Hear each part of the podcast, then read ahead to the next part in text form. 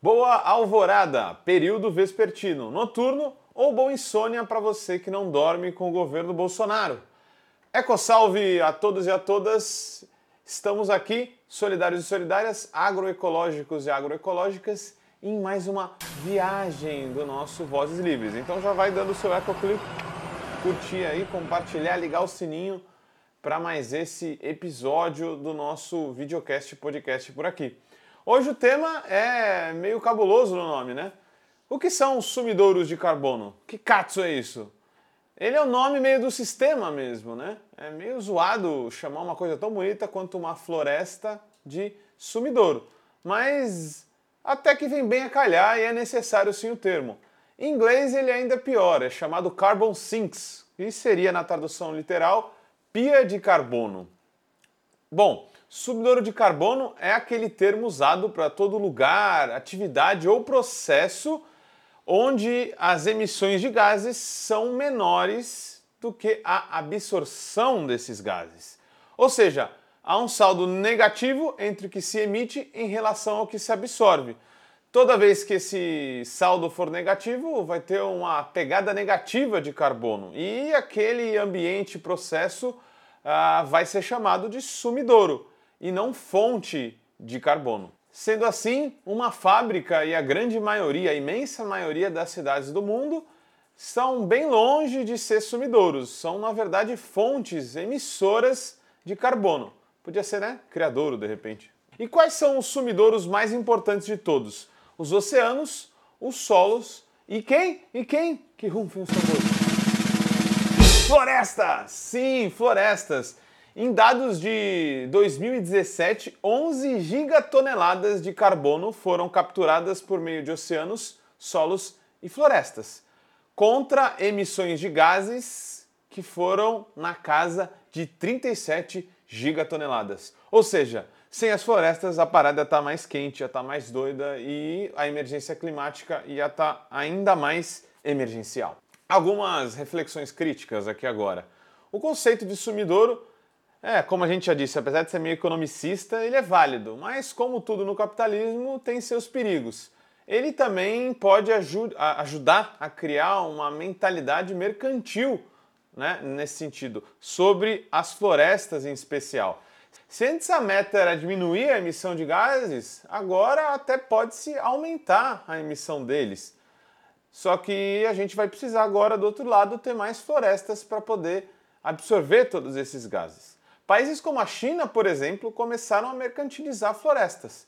É, não de forma agroecológica, né? não usaram elas para ser produtivas, criando biodiversidade, usando nativos e indígenas para que elas fiquem produtivas e mais ricas, mas que na verdade começaram a reflorestar de uma forma industrial as florestas. E isso traz aquele problema né, da mercantilização de espaços verdes, né, que vão passar a ser disputados por empresas e por países simplesmente para virar aí um mar de árvores plantadas sem que muitas vezes isso dialogue ali com o ecossistema, inclusive com as populações que ali vivem. Mas acima de tudo, esse modelo de só pensar numa equação entre emissões e absorções, é, ele faz com que a gente não precise refletir sobre o nosso modo de consumo, sobre o que deve ou não ser produzido entre as coisas boas que devem ser produzidas e as coisas ruins que tem que ter um decrescimento na sua produção.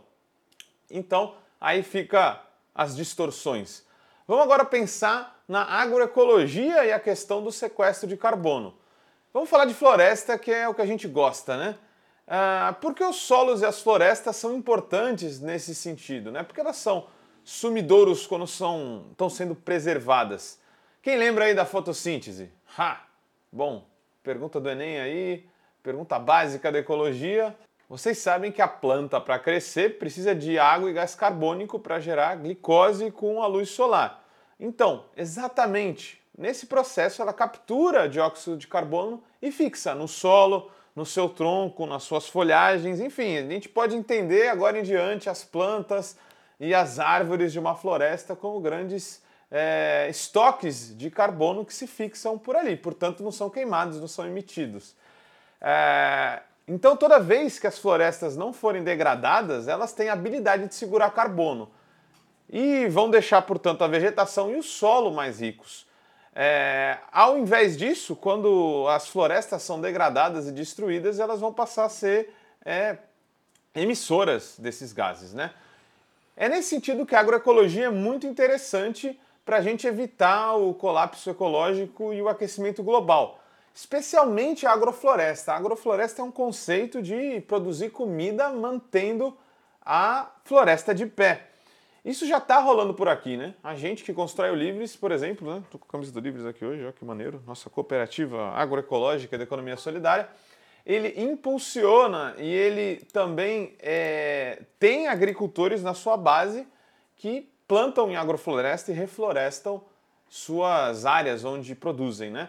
Um deles é o Geraldo Rodrigues, é um, um, exemplo interessante. Não é o Geraldo aí na tela, mas vocês nessa altura estão vendo aí agricultores subindo na Jussara. A Jussara, para muitos, é conhecida como um palmito, né? Só que quando você usa a Jussara para comer palmito, você tem que cortá-la. Quando você corta, você derruba a árvore e, e ela de é, sequestradora, ela vira uma emissora de gases. O que está acontecendo? É importante na agrofloresta e numa é, agricultura regenerativa plantar aquilo que aquele bioma mais gosta, aquelas árvores, aquelas plantas que são naturais daquele local.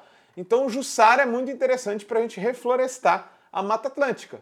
E agora o que os agricultores estão fazendo, como o Geraldo e esse que vocês estão vendo aí na tela? Eles não estão mais é, comendo pupunha, aliás, não estão produzindo pupunha, eles estão deixando a Jussara seguir lá viva, forte, e estão apenas colhendo seus frutos que ficam lá em cima da árvore. Isso quer dizer que a árvore ela é colocada ali no chão, mantida no chão, ela continua como uma sequestradora de carbono, ao mesmo tempo que está produzindo comida. Então é muito interessante esse modelo de produção para a gente produzir comida e de uma forma que ainda nos ajude a enfrentar a emergência climática. Ah, mas o Guilherme tá aí de lenga-lenga falando de regenerar a Mata Atlântica, que não é mais para comer palmito, só comer o fruto da jussara, para não derrubar a árvore, blá blá blá. Mas qual é o potencial disso? É um potencial enorme, galera, né? Num artigo do Jason Hickel, um teórico pesquisador que eu gosto muito, que defende o decrescimento inclusive, a gente tem uma compilação de quanto a agricultura ecologicamente correta pode sequestrar gases. É, vocês estão vendo aí o, o print já dessa, de, algum, de alguma das pesquisas que ele acabou compilando. Primeiro, ele mostra um estudo mais conservador da National Academy of Sciences, que afirma que essa agricultura regenerativa pode sequestrar 3% das emissões de carbono. Aí você pensa, é pouco, né? Mas há estudos mais impactantes nesse sentido. Um estudo da Science sugere que esse sequestro pode chegar a 15% dos gases emitidos. Já o Rodale Institute fala com mais radicalidade do potencial desse modelo. Eles, esse instituto lá da Pensilvânia defende que o sequestro poderia ser de 40% dos gases. E o mais incrível, se a gente acabasse com os pastos para a produção de é, proteína animal, e virasse todos esses pastos globais aí para a produção agroecológica e regenerativa, simplesmente 100% dos gases seriam sequestrados da atmosfera, estaria resolvida a nossa vida. Pensa aí, ia ficar sem o seu bifinho, né?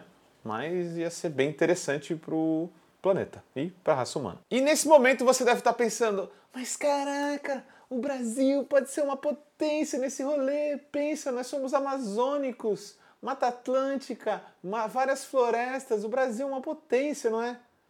É, é isso mesmo, né? Poderia, pelo menos. As florestas tropicais, escassas no mundo, né? É, são os melhores biomas para sequestro de carbono. Elas sequestram sozinhas, as florestas tropicais, mais carbono que as florestas boreais e as temperadas. Mas elas estão sofrendo, né? Estão sofrendo com a expansão do consumo de carne de é, agricultura para criar ração para gado, de madeireiros, enfim, de todos os problemas que vocês estão vendo no Brasil. Né? Nesse sentido, vamos esquecer Estados Unidos, Alemanha, China. As grandes potências mesmo são Brasil e Indonésia. Inclusive essa foto aí que vocês estão vendo é de, da floresta tropical da Indonésia e se vocês baterem o olho vocês falariam, não, é a Amazônia. Pode crer, é uma floresta irmã, uma floresta tropical também. Mas agora vamos falar da parte triste, né? Sim, o Brasil poderia ser uma potência. A Amazônia poderia ser a cereja do bolo, a potência verde do Brasil, o motor para enfrentar o aquecimento global. Poderíamos ser um orgulho planetário. Mas o que está acontecendo é o contrário. Uh, se por muito tempo a Amazônia foi um sumidouro, aos poucos o consenso científico vai apontando para o contrário. De sumidouro, ela está virando fonte de carbono. E qual seria o motivo? Por causa do Bolsonaro. Já que Bolsonaro é sinônimo do quê? Desmatamento, né? Enfim, claro que temos um problema sistêmico de desmatamento. Os governos do PT foram capazes de mitigar um pouco, mas nunca eliminar, eles ainda se mantiveram grandes e começaram a crescer, infelizmente, ainda no final do governo Dilma, mas com o Bolsonaro a coisa saiu é, de qualquer controle. Então, a ideia é exatamente essa: se você corta árvores, elas deixam de sequestrar carbono, viram fontes deles, já que o carbono armazenado no seu tronco passa a ser emitido. Se a árvore é queimada, então, ele é muito mais rapidamente jogado na atmosfera. Foi assim que um estudo do INPE, um instituto essencial para essa questão ecológica, muito atacado pelo Bolsonaro também, é, confirmou tudo que a gente está falando. Olha só o que a Luciana Vanigatti, uma das pesquisadoras do INPE, afirma. Dados meteorológicos indicam que, nos últimos 40 anos, a parte leste da floresta né, foi o setor da Amazônia que sofreu o maior aumento médio de temperatura e a maior redução de chuvas durante a estação de seca na região, entre agosto e outubro. Então, o INPE, com esse estudo, mostrou que a parte leste da Amazônia é inclusive uma fonte muito maior de carbono. Então pensem, leste é a parte que está virada para dentro do Brasil, né? Oeste que está ali para fora, ali com contato com a Bolívia e outros países. Então, se a gente pensa que a parte que está para dentro do Brasil, logo a gente liga os problemas, né? Produção de carne, é, expansão do agronegócio, todos esses problemas que são permissivos, né? Os governos têm sido permissivos e o Bolsonaro é o maior exemplo disso, né? E aí tem alguns números para entender o estado de coisas da Amazônia nessa questão de sequestro, de absorção ou de emissão de gases de efeito estufa, principalmente o carbono. Quando o número for acima de zero, quando vocês estão vendo na tabela aí, há mais emissões que absorções. Então, sempre quando o número for positivo, quer dizer que aquela zona, no caso que a gente está falando, aquela floresta, floresta amazônica, é sim emissora. E aí, nessas áreas, em como um todo, a Amazônia, infelizmente, já virou uma fonte, não mais um sumidouro de carbono. Aí, para quem está conseguindo ver, mas para quem está nos escutando, vou descrever. A Alta Floresta, essa região da Amazônia, tem é, 0,32, ou seja, emissora de gás carbônico. Santarém, 0,41. Rio Branco, 0,04, ou seja, acabou de passar para emissora não mais a, a, absorção de gases ali, a região do Rio Branco. Tabatinga Tefé, 0,03. Enfim, a Amazônia Sul-Americana como um todo, 0,11. Então já também passou levemente a barreira de sumidouro para virar fonte de gás carbônico. Muito triste. Mas Guilherme, pare de nos deprimir, diga algum bom exemplo, por favor, estou amargurado, vamos morrer aqui com muito carbono. Pra gente não ficar só na bad trip, vamos terminar com um exemplo animador. O Butão, país asiático, adotou um projeto de país onde a sustentabilidade importa mesmo. Lembra daquele episódio nosso sobre a pegada ecológica que vai aparecer em algum ponto aí da tela? Pois é, a gente tem um medidor também que se chama pegada de carbono. Se as emissões são maiores que as absorções, a pegada de carbono é positiva. Ou seja, todos os países do mundo têm pegada de carbono positiva. Menos, menos, menos, menos quem? Quem? Quem? Ele, o Butão. O Butão é o único país do planeta com pegada de carbono negativa. Ou seja, suas absorções são maiores que as emissões. É o único país produtor de ar limpo do mundo que não ferra mais a nossa atmosfera. É o único. É muito interessante. E então, isso não é à toa também, né? Mais da metade do seu território é composto por florestas, e isso advém de uma lei do país, né? É um projeto de país nesse sentido. Os moradores do Butão também podem se orgulhar de ter um puta de um recorde. Eles, em 2015, plantaram 50 mil árvores em uma hora. E o nosso compromisso aqui nesse episódio é prometer outro episódio, portanto, sobre esse processo verde aí, de revolução verde do botão, que o tornou de um país que era produtor de carbono um sumidouro, né? um reciclador de ar aí, um país que ajuda a gente ficar menos de 455, guardem esse número, ppm de partículas por milhão de carbono na atmosfera, o que ajuda a gente ficar mais seguro em relação ao aquecimento global. Então é isso. Hoje a gente vai ficando por aqui e a gente pergunta aí, você já plantou uma árvore hoje? Plantou uma frutífera? Criou seu pequeno sumidouro de carbono por aí? Não? Tá esperando o que então?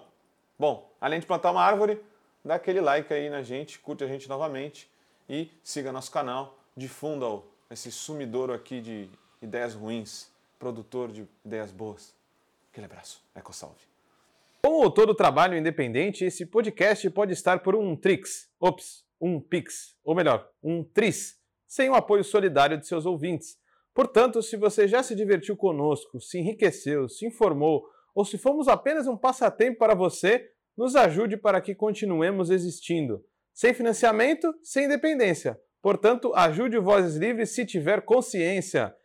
Isso pode ser feito pelo nosso apoia-se barra podcast Vozes Livres ou pelo Pix, pelo e-mail podcastvozeslivres.gmail.com, escrevendo no assunto a palavra Vozes. Nos acompanhe nas redes sociais, arroba Livrescop e arroba Livres Produtos do Bem. O Vozes Livres é um podcast realizado pela Rede Livres e financiado pelo Sindicato dos Químicos Unificados de Campinas e Região e pela Federação dos Trabalhadores do Ramo Químico do Estado de São Paulo produzido coletivamente por Guilherme Prado, Vitória Felipe e pelo coletivo Orvalho Filmes, composto por Eduardo Ferreira, Gaspar Lourenço e Guilherme Bonfim.